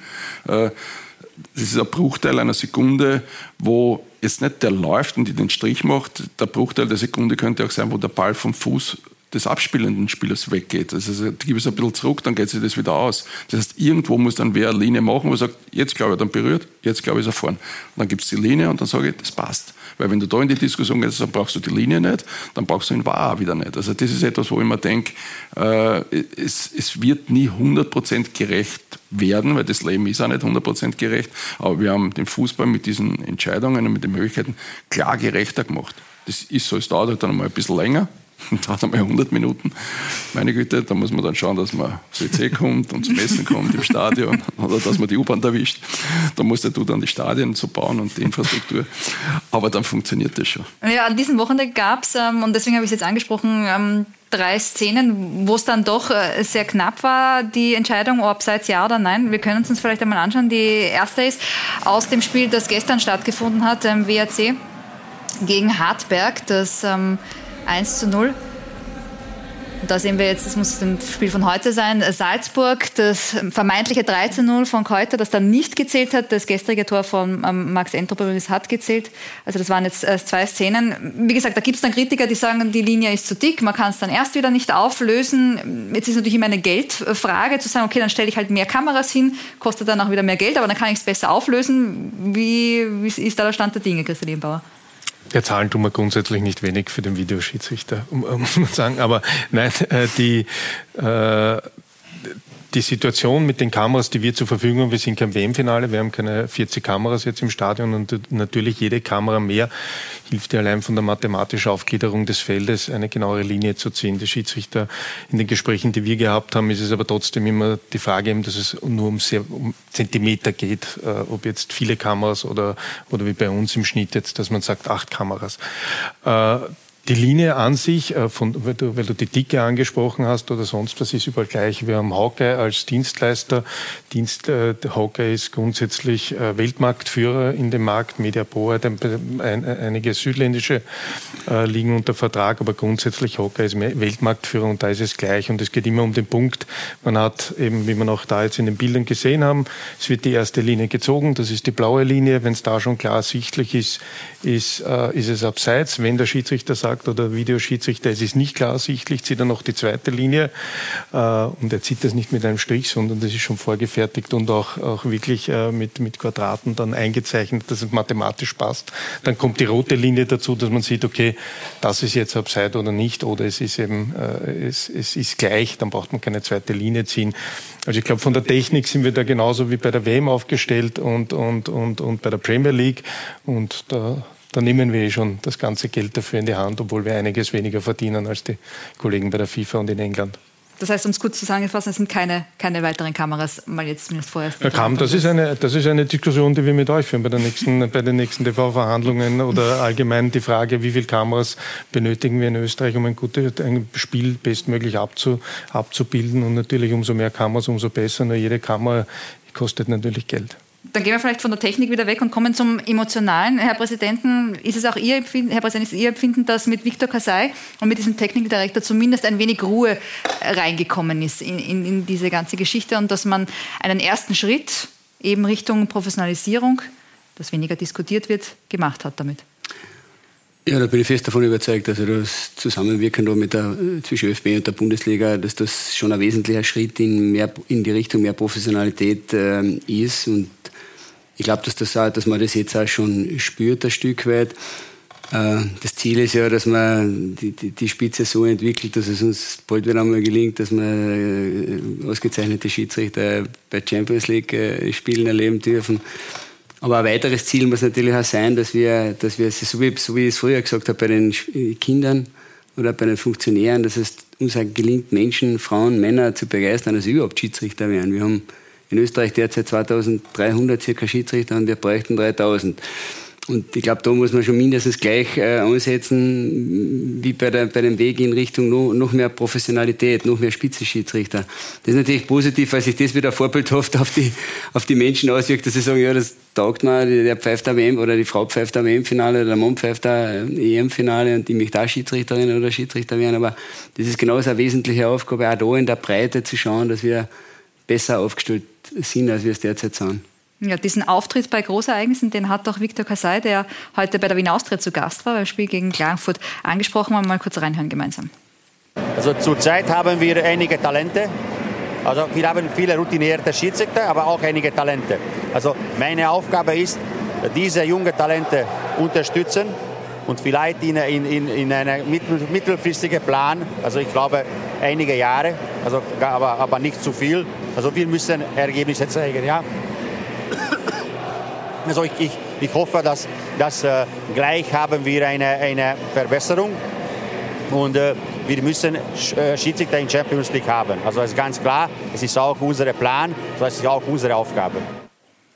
Ja, der letzte österreichische Schiedsrichter bei einem Großereignis, das war 2008, Konrad Plautz. Der wurde vor wenigen Tagen zum Diakon in Innsbruck geweiht. Also man sieht, wo der Weg danach dann hinführen kann. Peter. Ja, ist auch ein Weg. Ja, also Professionalisierung des Schiedsrichterwesens natürlich auf, auf Ihrer Agenda. Frauenfußball, ähm, weil Sie es so oft jetzt auch schon angesprochen haben und Karina auch erwähnt hat, natürlich da auch ähm, das Streben nach mehr Professionalisierung. Inwieweit, Karina, ähm, sind dann aber eben Erlebnisse, wie wir es jetzt leider alle mitbekommen haben bei der Frauen-WM, die Kussaffäre, dann wieder ein Schritt zurück, der dann den gesamten Frauenfußball wieder zurückwirft, in diesem Bestreben, professioneller dazustehen? Ähm, ja, ich finde einfach, es war wichtig, es ist wichtig, dass es thematisiert ist. Einfach, ähm, sehr traurig, dass es halt ähm, gerade leider bei so einem äh, Großereignis passiert. Aber grundsätzlich ähm, ist es ganz, ganz wichtig, weil wenn wir über solche Themen noch sprechen müssen, ähm, dann glaube ich, haben wir eh ja, ganz andere äh, Probleme und Themen. Ähm, deswegen ist es äh, ähm, meines Erachtens ganz wichtig, dass es so ja, einen großen Ausmaß genommen hat. Natürlich sehr bitter, dass es dann einfach ähm, ja, zu dem Finalspiel diesen Beigeschmack hat, was einfach ein ganz tolles Fußballspiel war. Und ähm, da natürlich dann der Fokus ähm, komplett weg war. Dennoch glaube ich, dass es ganz wichtig ist, ähm, dass es einfach ein ähm, großes Thema ist. Ja, die FIFA hat äh, Luis Rubiales dann ja für 90 Tage suspendiert, auch wenn es ein bisschen gedauert hat, bis diese Entscheidung gefallen ist. Er selbst möchte ja immer noch keine Konsequenzen sehen. Wie sehen Sie auch die, die, die Reaktion des, des spanischen Fußballverbandes? Es wurde jetzt, glaube ich, vom spanischen Sportgericht ein Verfahren eingeleitet, aber grundsätzlich, wie haben, wie haben auch Sie die Geschehnisse verfolgt als Präsident des ÖFB? Also es war äh, ein Verhalten, das einfach unangemessen war, das, das distanzlos, grenzenüberschreitend war und man muss in dieser, da möchte ich an die Karina ein bisschen anschließen, da geht es um die soziale Verantwortung, die Sportvereine wahrzunehmen, Verbände, Sportvereine wahrzunehmen haben. Nämlich, dass man für alle Menschen, die sich in diesem Raum bewegen oder in dieser, in dieser Umgebung bewegen, dass man dass der ein Klima hat des Respektes. Da geht es jetzt nicht nur um, um, um Frauen, da geht es um, um, Menschen vielleicht mit Behinderungen, da geht es um Menschen unterschiedlichen Alters, unterschiedlichen Geschlechts, sexuelle Orientierung, was auch immer. Und die, die Menschen, die sich dort bewegen, müssen sich auch sicher fühlen, sicher vor Übergriffen und, und vor Missbrauch. Und ich glaube, daher ist es wichtig, dass man einfach das ganz klar anspricht. Und, und, und, und letztlich aber auch, wie man mit der Situation natürlich umgeht. Es können immer Fehler im Leben passieren, aber es, es war vielleicht eine Möglichkeit gewesen für einen spanischen Präsidenten, dass er eben diesen Fehler eingesteht und, und sich dafür entschuldigt. Aber das war eine gewisse Form einer anderen Aufarbeitung gewesen, dieses, dieses Falls. Bitte, wie traurig ist es in diesem Zusammenhang, dass, das hat Karina ja auch anklingen lassen, dass der sportliche Erfolg dann eigentlich äh, völlig in den Hintergrund rückt, weil es spricht die ganze Welt über die Kussaffäre und eigentlich keine, eben wie gesagt, genau. über die sportlichen Leistungen genau. der das ist die, die, die gewinnen das erste Mal so einen Titel und es, es geht quasi unter. Das ist ja bitter genug. Also am Ende, wenn ich mir das halt dann sehe, klar, es, es, es gibt Leute, die in Verantwortung sind, die werden dann auch gefragt, wie sie das bewerten. Es melden sich Millionen Menschen, denen das ein Dreck angeht, äh, die nur Stimmung machen in alle Richtungen. Dadurch ist das Thema ganz einfach so. Ich hätte mir, am Ende hätte ich mir gewünscht, wenn das schon so passiert, dass sie quasi eine Ohrfeigen hat und der draufkommt, dass es falsch war und sagt, oh, sorry, ist mir passiert in der Euphorie wäre eine einfache Geschichte gewesen und man hätte permanent dann darüber geredet, dass die ein mörderisches Turnier gespielt haben und dieses Finale äh, nach Hause gebracht haben. Das geht total unter, das ist total bitter. Und äh, dass es jetzt nicht äh, zum Gutheißen ist, ich meine, das ist eh klar, das ist ja jedem klar, das hat, war ja jeder überrascht und verwundert und so, was ist da jetzt? Aber das hätte ich mir ganz einfach gewünscht. Die waren natürlich auch überrascht, nehmen wir mal an. Aber dadurch, dass das halt ein Zeitfenster gehabt hat, wo keiner richtig gewusst hat, damit wie er umgehen soll, äh, hat es halt Millionen Kommentare gegeben und dann, gibt es diesen Shitstorm in alle Richtungen und, und das ist das, was überhaupt kein Mensch braucht, weil der Sport ist, äh, ist ganz einfach auf der Strecke geblieben. Die haben äh, wirklich ein mörderisches Turnier gespielt. Ja, wenn jetzt Rubiales selbst keine Konsequenzen für sich zieht, wie hätte auch der Verband Ihrer Meinung nach reagieren müssen? Wie hätten Sie reagiert? Wären Sie in der Position? Wenn mir das passiert war? Nein, wenn Sie, wenn Sie also muss man ganz, ganz klar äh, Konsequenzen einfordern. Da gibt es für mich gar keine Diskussion. also traurig, dass der, der Sport da irgendwie auf der Strecke bleibt. Ähm, grundsätzlich, Karina, was müssen auch die Learnings Ihrer Meinung nach aus, aus dieser ganzen Diskussion, die jetzt daraus entsteht, ähm, sein? Man, bei uns war es davor auch schon Thema. Äh, wir haben ja in Österreich den einen oder anderen, oder einen Fall leider gehabt, ähm, äh, auch in den Medien, Thema äh, Vienna. Wir sind ähm, auch gerade dabei, ja, mit, mit 100% Sport, ähm, also ja, zu sprechen, dass es einfach auch, ja, für jeden, der in dem Feld tätig ist, also im Verein, ähm, dringend notwendig ist, einfach auch, ähm, eine Online-Schulung ähm, gegen sexualisierte Gewalt einfach zu ähm, absolvieren, ähm, sein Umfeld zu sensibilisieren und da einfach ähm, ja, bestmöglich ja, vorschärfen, ähm, sowas dann auch in die Lizenzierung mit aufzunehmen. Ich glaube, das ist wichtig. Man wird leider nie alles zu 100 Prozent verhindern können, aber man muss, glaube ich, schauen, dass man einfach ja, die Leute, ähm, dass man ins Bewusstsein der Leute kommt, dass man einfach ähm, wirklich die Augen offen hält und dass man einfach die besten Vorkehrungen trifft, um ähm, ja, das einfach so gut es geht, äh, so Situationen zu vermeiden. Ja, dann wollen wir das Thema abschließen und hoffen, dass wir in Zukunft ähm, nicht mehr so oft über, über Themen wie diese sprechen wollen. Das sind dann die nicht so schönen Seiten, die, die auch äh, zum Job irgendwie dazugehören. Ansonsten, ich habe schon vorher erwähnt, sind Sie jetzt seit Juli in Ihrer Funktion ähm, als Manager in der Frauen-Bundesliga. Was haben Sie, wir haben gehört, ähm, der Präsident hat heute den 58. Tag in Amt und Würden. Was haben Sie in Ihren ersten Tagen so äh, für sich mitgenommen in dieser Karriere, nach der Karriere? Ja, in erster Linie, dass ich ganz, ganz viel lernen muss. Ähm, ganz klar, ich war ähm, 16 Jahre lang Profisportlerin. Ich glaube, man, man, hat viel mitgekriegt, äh, man hat viel in anderen Ligen gesehen. Dennoch ist es ein Riesenschritt, ähm, als aktive Spielerin dann auf die andere Seite äh, zu wechseln. Und man muss erstmals ähm, ja, an, an Verband verstehen lernen, ähm, viel Sportpolitik. er. Ist, also, ähm, man, man, kommt in eine neue Position und ähm, man wird Fehler machen und ich glaube, man, man, man muss einfach auch, ja, offen äh, damit umgehen und äh, sie helfen lassen. Ich glaube, es waren ähm, viele Dinge, ähm, die, die ich als Spielerin, die mich schon interessiert haben, die, ähm, glaube ich, mitnehmen habe können, aber natürlich ganz, ganz viel zu lernen. Und dann äh, bin ich gleich mal ins kalte Wasser geschmissen worden und dann ist eh schon losgegangen mit der Vereinstour. Und ich glaube, das war dahingehend ganz, ganz wichtig, weil man einfach ähm, vor Ort ist. Die Leute haben mich kennenlernen können. Ich habe die ähm, Personen, mit denen ich es zu tun haben werde, ähm, kennenlernen dürfen. Und ich glaube einfach, dass das wichtig ist, dass ich ähm, an ganz, ganz vielen Wochenenden persönlich bei Spielen vor Ort bin, dass man einen Einblick kriegt, dass man einfach überhaupt ein Gefühl hat, wo steht der Frauenfußball ähm, in Österreich. Ähm, kann man so einfach auch noch nicht mit Deutschland und Italien vergleichen. Und ich glaube, das ist ganz wichtig, weil ähm, ich so lange weg war, dass ich das gar nicht genau wissen kann, ähm, ja, wie jetzt da vor Ort alles äh, im Detail ausschaut. Was ist auch Ihr Ziel? Wir feiern ja auch dieses Jahr 50 Jahre Bundesliga, kommen wir auch noch gleich ähm, dazu. Vielleicht in diesem Zusammenhang, was möchten Sie einmal dann nach Ihrer Tätigkeit als Manager in der Frauenbundesliga sagen, wenn Sie zurückblicken, das habe ich geschafft?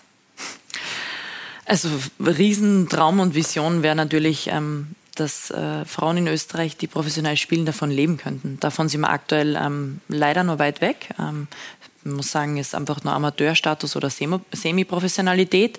Ähm, vereinzelt ähm, gibt es Spielerinnen, die davon leben. Und ich glaube, um dahin zu kommen, muss man sagen, ähm, wir reden sehr oft von, von Equal Pay. Ich glaube, äh, erstes Thema ist Equal Play, äh, die, ähm, die vorhandenen Infrastrukturen auch so zu nutzen, äh, dass man den Mädels und Frauen einfach richtig gute Bedingungen ähm, äh, liefert. Altach ist zum Beispiel äh, Vorzeigeverein. Ähm, einen Verein, den ich nenne, äh, bei der Wiener Austria ist es aktuell so, dass einfach ja, die Mädels und Frauen richtig tolle Bedingungen haben und ähm, haben wir vorher schon gehört.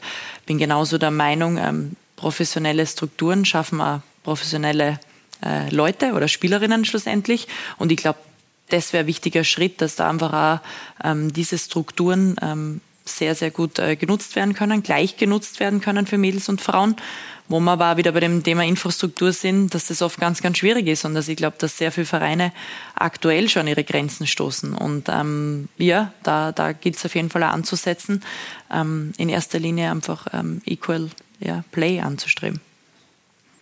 Christian, bei Ihnen frage ich in die andere Richtung. Wenn wir jetzt zurückblicken ähm, auf die letzten 50 Jahre oder auf die Zeit, seitdem Sie in Ihrer Funktion dabei sind, was waren so die größten Erfolge oder was kommt Ihnen sofort in den Kopf, wenn wir über 50 Jahre Bundesliga sprechen? Naja, von, meine, von meinem Beginn in der Bundesliga ist natürlich und äh, die Bundesliga an sich oder als Verband ist man ja quasi in der Rolle des Schiedsrichters halt nicht am Feld, sondern darüber hinaus. Und das, wenn man dann so begonnen hat und da bei mir gerade die Streitereien waren, egal ob es jetzt TV-technische Streitereien waren oder dann die, die Konkurse, die Grazer Konkurse, ist das dann schon, äh, waren dann schon spannende Zeiten dabei. Äh, und dann ist man aber eben ins Produktive gekommen, sehr schnell. Und natürlich, ich sage immer noch, für mich war ein Meilenstein, weil das wirklich sehr, sehr lange probiert worden ist. Und das ist das Erste, was mir positiv in den Kopf kommt, äh, der Ligaball der einheitliche. Das habe ich einfach, äh, dass wir das in Österreich geschafft haben, was damals zu dem Zeitpunkt für eine Liga in unserer Größe nicht selbstverständlich war. und, und mittlerweile alle dann bei uns angefragt haben und das sich mittlerweile durchgesetzt hat. Ganz wichtig, die Ligareform ist natürlich auch ein, ein, ein riesengroßer Schritt gewesen, war aber nicht nur diese eine. Wir hatten in der zweiten Liga mehrere und ist immer enorm viel Aufwand. Und natürlich bei uns ist, ist, ist auch ganz immer ganz wichtig, einfach jeder, egal ob es äh, ganz oben stehen, natürlich die Medienverträge, aber natürlich auch unsere Hauptaufgaben, die Sponsorverträge.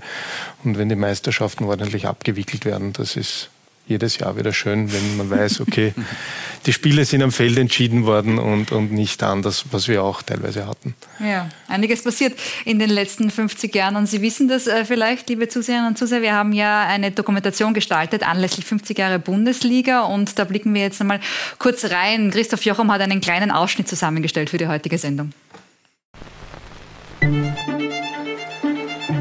Es ist Fußballgeschichte, die seit 49 Spielzeiten geschrieben wird. Die Bundesliga feiert eine Jubiläumssaison, ein halbes Jahrhundert voller Erinnerungen.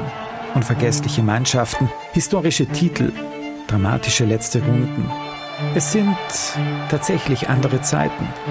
Meisterschaftsentscheidendes Spiel 1987 und das Hanapi-Stadion ist halb leer. Außerdem gibt Otto Baric während der Partie ein Interview. Unglaublich. Wissen Sie, wir haben diesen, in diese mehrere Jahre oft Pech. Einmal wird Glück kommen.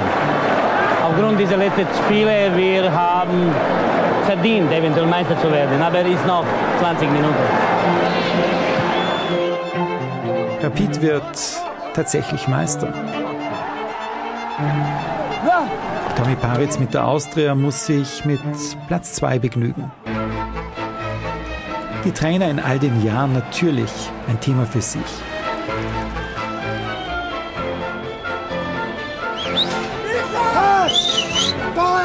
Erst Happel zum Beispiel.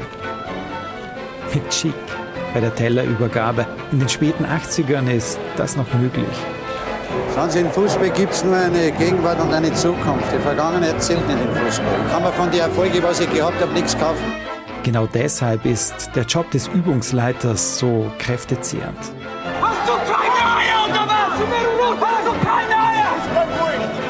Bleib ruhig! Bleib ruhig! Ja! Das muss dein Weg sein! Hugi hat aber geklappt und spielt Fußball! Die Leute haben es gut, die Leute können schimpfen und pfeifen. Die haben es gut, der Zuschauer hat es in Wahrheit gut. Der ärmste Hund bin ja ich, weil ich leide so, ich kann nicht einmal mehr reden. Ich bin satt schon von Ausreden. Bin satt schon von Ausreden. Satt. Herr Konstantin, was war los mit Ihrer Mannschaft in der zweiten Halbzeit? Ja, über die erste Halbzeit reden wir nicht, oder? So viel Blödheit, wie Sie da erzählen, ist schon einmal grenzenswert. Es gibt ein bla, bla, bla, bla, bla, bla im Rücken. Ich nur die Wörter bla, bla, bla, bla, bla, bla. Trapp natürlich ein Superstar, aber wahrlich nicht der Einzige. Krankel, Panenka und all die anderen außergewöhnlichen Spieler. Kempes und ein Prachttreffer, ein Tor, wie es nur Mario Kempes erzielen kann.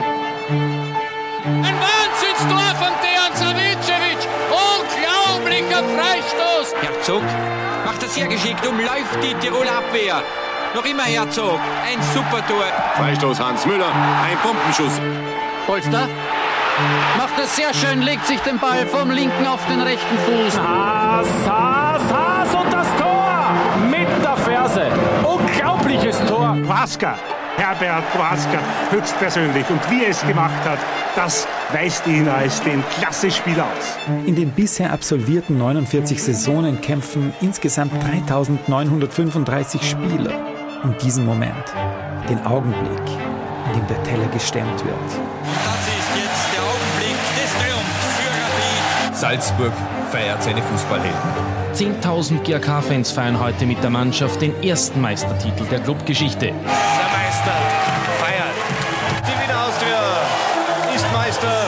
Gratulation, Red Bull. So viel Vergangenheit, aber was wird die Zukunft bringen? Das ist die nächste depperte Frage. Fällt Ihnen nichts Scheineres ein jetzt? Ich weiß jetzt nicht, woher die Schärfe kommt. Bundesliga Fußball, einfach die Würze für jedes Wochenende. Seit einem halben Jahrhundert.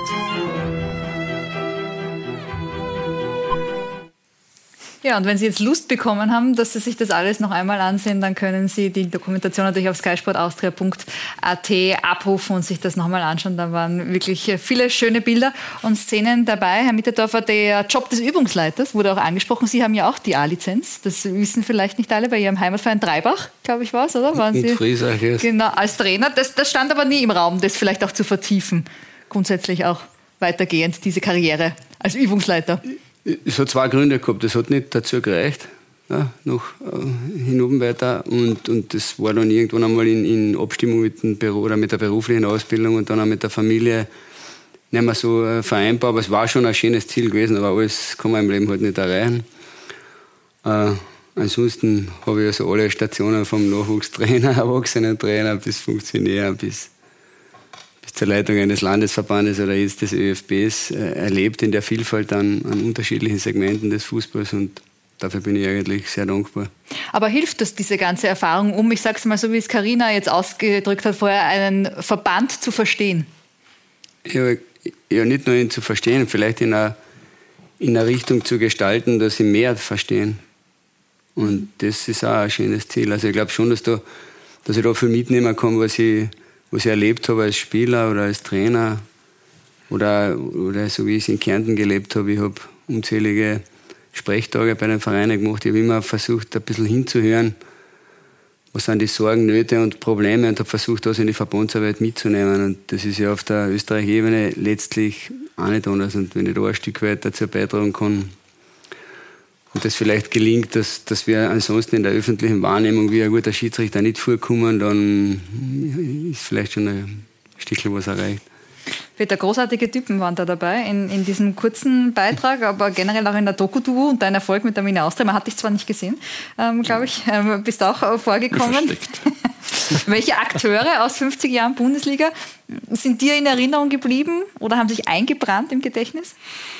Ja, ich glaube, man hat es eh gesehen. Also Spieler, die, die man mit Sicherheit auch in unserer Liga, es ist, sie ist super entwickelt, uh, international, aber die du halt gar nicht mehr herkriegst. Ne? Mario Kempe ist ein Weltmeister, ein Torschützenkönig, Hansi Müller, ähm, Dejan Savicevic, das sind Weltklasse-Spieler gewesen, die kriegst du heute dann immer her. Ne? Die gehen nach Saudi-Arabien zu dem Zeitpunkt. Das ist ganz einfach so. Und ich habe äh, äh, gegen die spielen dürfen, das war schon, ich war schon gesegnet in meiner Zeit, muss ich sagen. Äh, und das Witzige ist ja, dass du das ja zu dem Zeitpunkt ja als normal nimmst, weil der ist halt dann da, gegen den spielst du nicht und irgendwann einmal ein paar Jahre danach denkst das ist Wahnsinn eigentlich, nicht, was da, was da in der Liga alles unterwegs war. Das war schon super auch. Natürlich mein Ernst Happel, zwar war er schon immer ganz so gesund, aber als, als, als, äh, als Teamchef, er hat ganz einfach eine Aura gehabt, das selbst wenn er nichts gesagt hat, das war ganz einfach ruhig und, und wie er nur einen einzigen Satz gesagt hat, den hast du für voll genommen. War nicht jedes Mal im Nachhinein gesehen, so was wahnsinnig Gescheites jedes Mal, aber, aber du hast halt, du, du hast das halt auch alles gemacht, das muss man ganz einfach sagen, weil der diesen Erfolg gehabt hat, was da als, als Lichtgestalter gekommen ist, also, da, da war schon einiges los in den 50 Jahren, ja. Carina, inwieweit ähm, waren da auch Vorbilder ähm, dabei in der Bundesliga, ähm, an denen man sich dann vielleicht anhält und sagt, ja, ähm, der macht was oder der gibt sich, ähm, das nehme ich mir zum Vorbild, das imponiert mir? Ja, ich glaube sehr. Ich mein, war damals schon immer mit dabei im Fansektor. Es war noch 25er damals in, äh, in Graz. Und äh, natürlich hat Sturm damals zum Beispiel ähm, eine super Zeit gehabt. Und äh, da hat man ganz, ganz gern ja, zu Spielern aufgeschaut, ähm, ist vom Fernseher gesessen und ist dann nachher in den Garten gegangen und hat halt irgendwie probiert oder ähm, versucht einfach Dinge umzusetzen. Ähm, waren eigentlich komischerweise immer bei mir früher immer eher Offensivspieler. Irgendwann bin ich dann Innenverteidigerin geworden. Pff, der Zusammenhang war dann, glaube ich, nicht immer so gegeben, aber ähm, ja, äh, auf jeden Fall hat man da Vorbilder gehabt und ähm, ist es halt, glaube ich, ganz, ganz schön, ähm, als Kind sowas zu haben. Justin, wo steht die Admiral-Bundesliga jetzt in der Saison 2023, 2024? Wie sehr ist sie auch zur Ausbildungsliga geworden? Und ich meine das jetzt gar nicht negativ, sondern eher in der Hinsicht, dass jetzt zum Beispiel im Sommer elf Spieler in die Top 5, in die fünf europäischen Top 5 liegen, transferiert wurden? Ich nehme es auch nicht negativ. Wir müssen uns die, die, die realistischen Gegebenheiten in Europa, also im Fußballland der Welt, äh, im Fußballkontinent anschauen äh, und wo wir da stehen. Und da ist außergewöhnlich, dass wir jetzt auf Rang 11 stehen und da hoffentlich auch äh, bleiben oder wieder besser werden. Aber für, für die Verhältnisse des Landes, für die Größe des Landes ist das außergewöhnlich, was die Clubs leisten.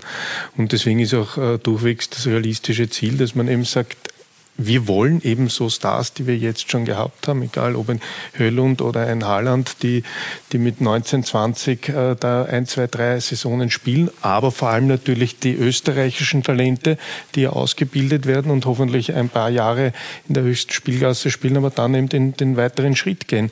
Also deswegen finde ich, finde ich den Weg, der derzeit beschritten wird und mit den Clubs auch beschritten wird in den letzten, ich würde fast sagen, schon 12, 13 Jahren, äh, völlig richtig und, und, und gar nicht anders möglich äh, aufgrund der Bedingungen, äh, die wir hier haben. Bitte, weil Christian Ehrenbauer die Fünfjahreswertung gerade angesprochen hat. Im Moment eben auf Platz 11, das heißt der Fixplatz für 25, 26 wackelt im Moment. Drei Vertreter haben wir jetzt in der Herbstsaison. Wie schätzt du das ein? Wie knapp wird dieses Rennen? ja, Zum Abschluss was Leichtes. Nein, also für, für, äh, für also für mich als, als sagen wir, als TV-Experte ist es natürlich super. Die, die, die, Gruppen sind ein Traum. Für mich als Fußballzuseher, österreichische Mannschaften auf dem Niveau gegen solche Gegner spielen zu sehen, ist auch ein Traum. Äh, aber es wird, äh, wird extrem schwer für alle. Für alle, dass sie, sie, dass sie, dass sie überwintern, muss man sagen. Die Gruppen sind spannend, stark und unsere Vereine sind halt auch gut, aber, aber wenn, sie, wenn wir es schaffen, dass der eine oder andere wirklich über den Winter drüber kommt, im Frühjahr noch dabei ist, dann, dann haben sie einen, einen tollen Job gemacht. Und das traust du wem am ersten zu? Ja, also, also Salzburg ist, ist, äh, ist, ist immer in der Lage, das, äh, da bin ich mir ziemlich sicher, auch wenn das Teufelsgruppe ist und auch Sturm Graz, wie sie auftreten. Ich glaube, das wird für den, für den Lask schwierig. Ähm, aber Sturm und, und Salzburg 3 ist schon zum, ist dem Lask auch zuzutrauen. Aber wenn du mich fragst, wer eher, oder wer eher nicht. Und äh, dann würde ich sagen, für den Lask wird es am schwierigsten. Okay. Dann danke für deine Einschätzung. Nationalteam haben wir von dir gehört. Wenn sie sich nicht nächste Woche qualifizieren, qualifizieren dann, dann ein bisschen nächsten. später. Ja, aber ich, ich ganz ein gutes Gefühl. Wir haben vorher schon gesprochen. Ich glaube, man kann entspannt hinfahren, kann sich um einen Campus kümmern, kann sich um das Nationalstadion kümmern. Wenn Sie im Stadion sind grundsätzlich oder, oder doch eher nervös?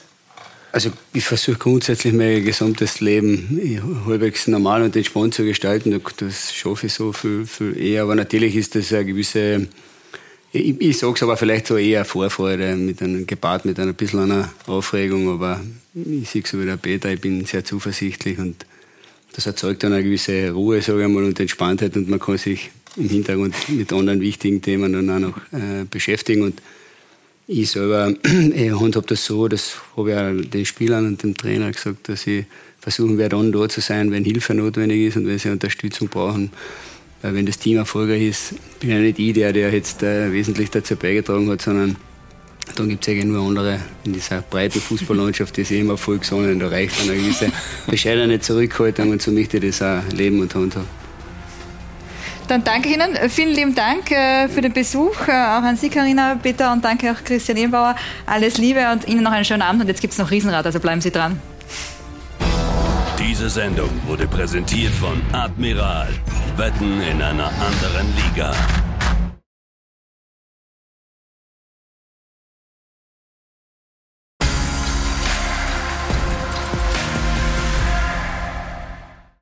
Mit Sky Cinema ist Paramount Plus bereits inklusive.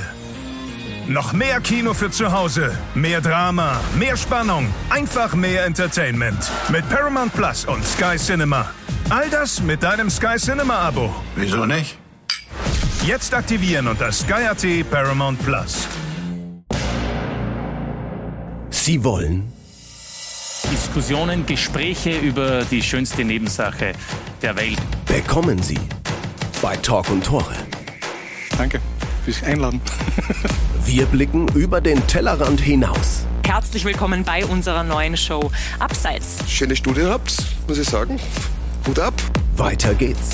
Ich begrüße Sie zu alle Spiele, alle Tore. Analysen, Expertisen. Jeder kann sich formieren, kann einmal durchschnaufen. Eine runde Sache. herzlich willkommen in der Wiener Riesenrad. Danke, dass ich da sein darf. Da herum, schön. Gemischt, bunt, alles mit dabei. Es war sehr schön, es hat mich sehr gefreut. Talk und Tore, Abseits, alle Spiele, alle Tore und das Riesenrad. Ab sofort abrufbar auf Sky Q und SkyX.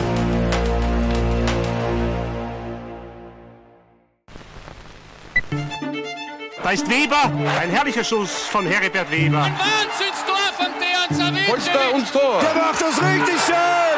Und wie schön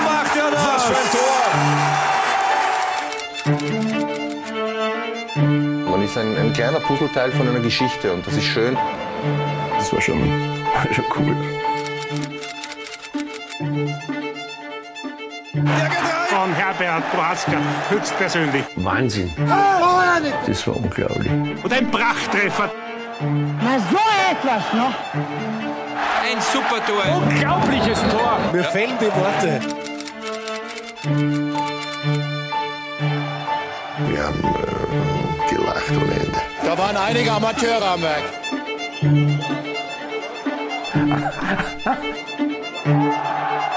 Legendär.